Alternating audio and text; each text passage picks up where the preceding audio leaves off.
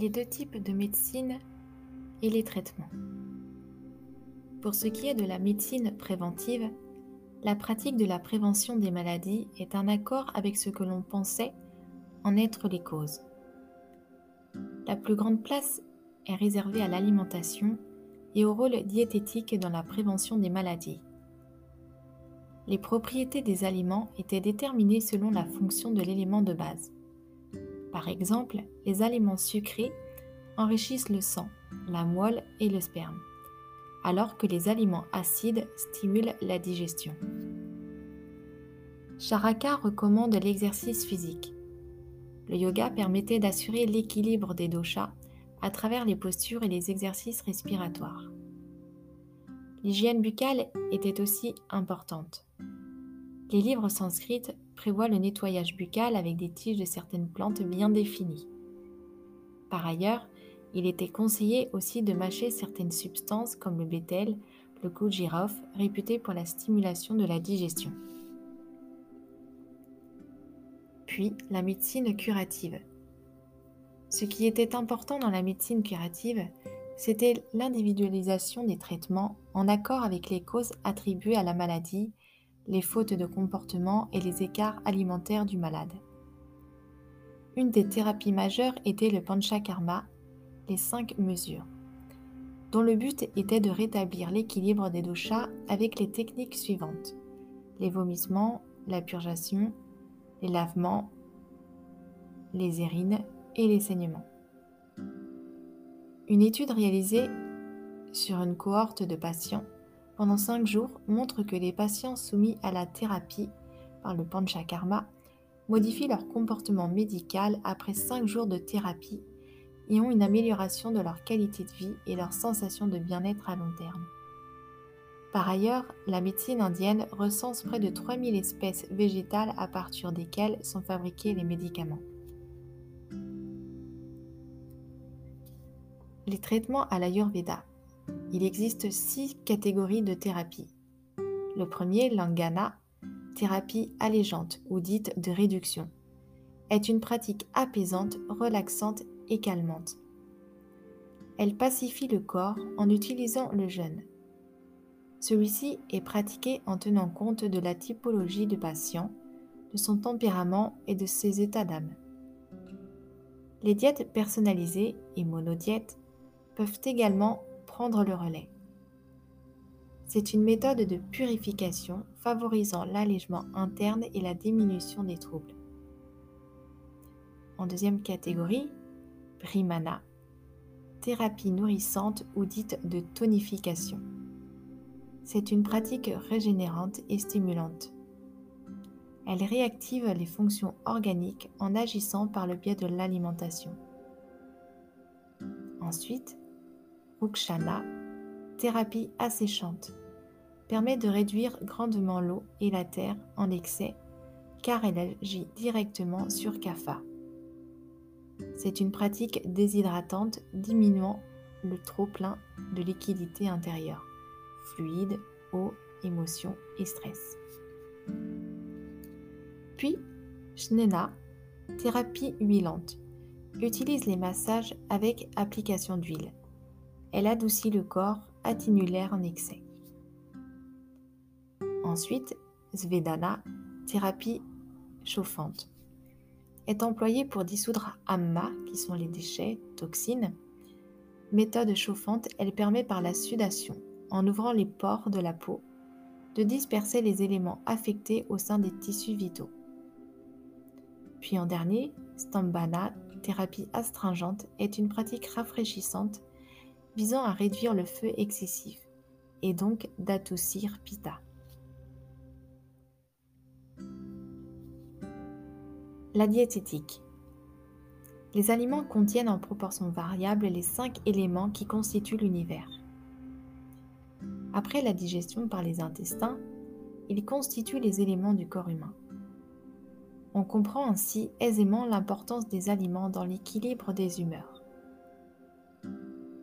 Cet univers entier n'est que nourriture et mangeur, selon Brihada Rinyaka Upadishad. La vie de toute créature est nourriture et le monde entier recherche de la nourriture. D'elle dépendent l'aspect du corps, la clarté de l'esprit, la bonne voix, la longévité, l'entendement, le bonheur, la satisfaction, la croissance, la force et l'intelligence, selon Charaka. Prenons quelques exemples. Le sucré aide à la formation des tissus, alors que le salé enlève le flegme. L'acide active la digestion, alors que l'amer sollicite l'appétit et aide la digestion difficile. La diététique est adaptée à la fois en fonction de l'individu, mais aussi à la période de l'année qui sont considérées comme une évolution cyclique de l'être humain. Charaka édicte les huit règles fondamentales de l'alimentation saine. La première, consommer les aliments qui conviennent en quantité et en propriété à notre feu digestif. En second, ne pas prendre de repas avant la fin du précédent, c'est-à-dire avant que le précédent n'ait rejoint le siège final, car celui-là nuit à l'équilibre des humeurs. Ne pas consommer d'aliments au pouvoir antagoniste. Choisir un endroit favorable à la quiétude mentale. Ne pas manger trop vite. Ne pas manger trop lentement car cela nuit à la sensation de plénitude de l'estomac. S'abstenir de parler ou de rire pendant le repas. Et enfin, ne consommer que ce qui vous convient.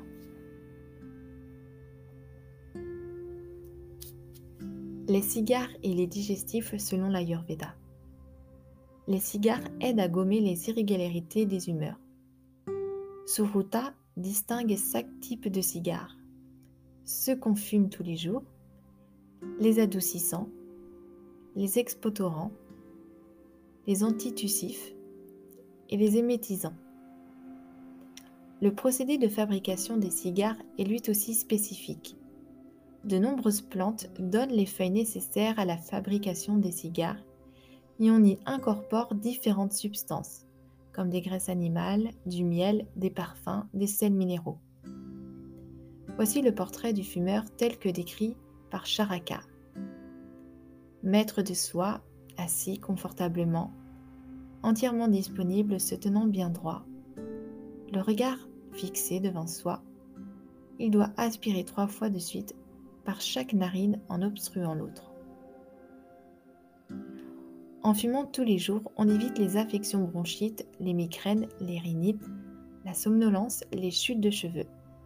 Par contre, fumer en excès peut être délétère, entraînant la folie, l'insomnie, la surdité, la cécité, ainsi de suite. Fumer est interdit aux femmes enceintes, aux personnes fatiguées, à ceux qui viennent de boire du vin, du lait ou du miel. Tout cela dans un souci d'équilibre des humeurs. Les digestifs stimulent Pitta et entretiennent la douceur du corps qui le vit vif. Ne pas oublier qu'en Ayurveda, les cigares n'ont pas le même intérêt qu'en Occident.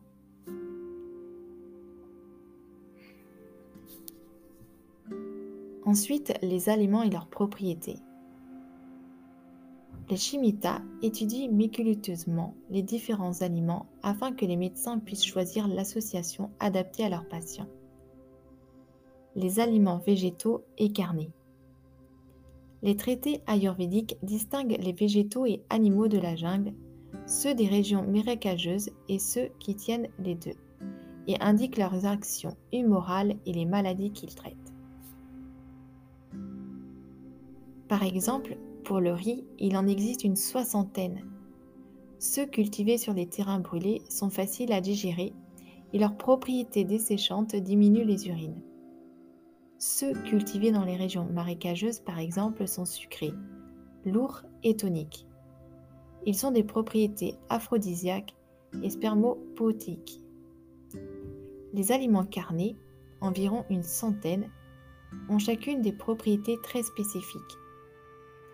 Pour n'en citer que quelques-unes, par exemple, la chair des animaux carnivores est sucrée et lourde, réchauffant et tonique, améliore les infections des yeux et de l'anus. Le coq sauvage éclaircit la voix, alors que le coq domestique aide à la guérison des rhumatismes de la consomption. Le lait adapté à tous les âges et à toutes les physiologies. Le lait dont les caractéristiques sont décrites comme sucré, lourd, gluant, froid et laxatif a aussi des propriétés diverses selon son origine. Par exemple, le lait de vache est considéré comme un lait stabilisant les sécrétions alors que le lait de chamelle agit sur les œdèmes et le lait de chèvre convient au psychique. Ensuite, le beurre clarifié. Le ghee est un aliment de base de la médecine ayurvédique. Il aide les affaiblis et les convalescents. Ses qualités s'améliorent avec la durée de conservation pouvant aller jusqu'à un siècle. Il embellit les éléments du corps, la vue, ainsi que l'intelligence. Le miel. Dans l'ensemble, le miel modère trois humeurs et ses propriétés varient en fonction de sa provenance. Il peut être laxatif, aphrodisiaque, voire amaigrissant. L'eau. L'eau correspond à l'un des éléments de l'univers. Il a une action de purification et ses propriétés varient selon qu'elle soit froide ou chaude, ou selon l'origine géographique. Certaines eaux sont réputées pour provoquer des maladies telles que la jaunisse. L'eau froide aide à soigner les épilepsies, les empoisonnements, les hypopsies. L'eau chaude corrige les troubles de l'alcoolisme par exemple. Enfin, les huiles. Les huiles servent à la fois d'aliments, de médicaments et de véhicules médicamenteux. Elles favorisent le fonctionnement des articulations, augmentent la mémoire et la force. Ainsi, soulagent l'articulaire.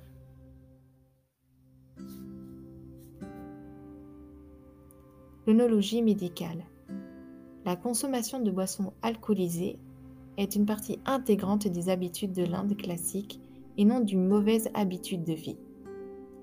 Il existe près de 84 types de vins différents fabriqués à base de 26 fruits, 11 racines, 20 arbres, 10 fleurs, 4 sucres de canne.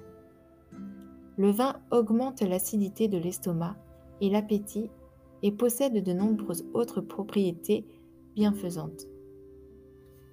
Les propriétés anesthésiques du vin sont mises à profit pour diminuer les douleurs des interventions chirurgicales. Les épices.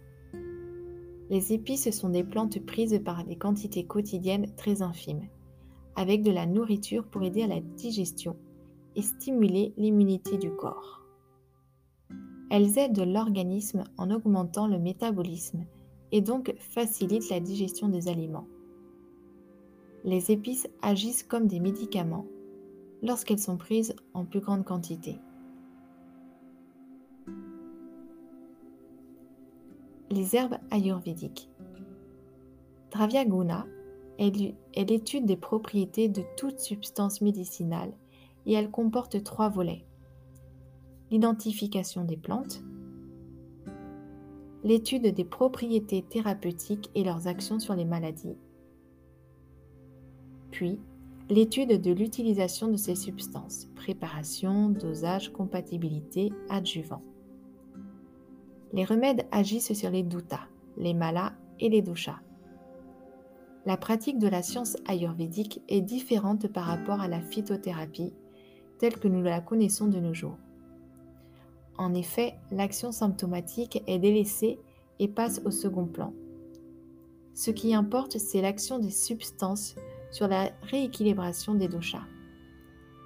En Ayurveda, les germes ne sont pas attaqués de front comme nous le faisons avec la prescription des antibiotiques. Par contre, l'Ayurveda cherche à stimuler les doshas qui vont stimuler le système immunitaire qui lui va permettre de combattre la maladie. Les germes sont repoussés par les défenses naturelles.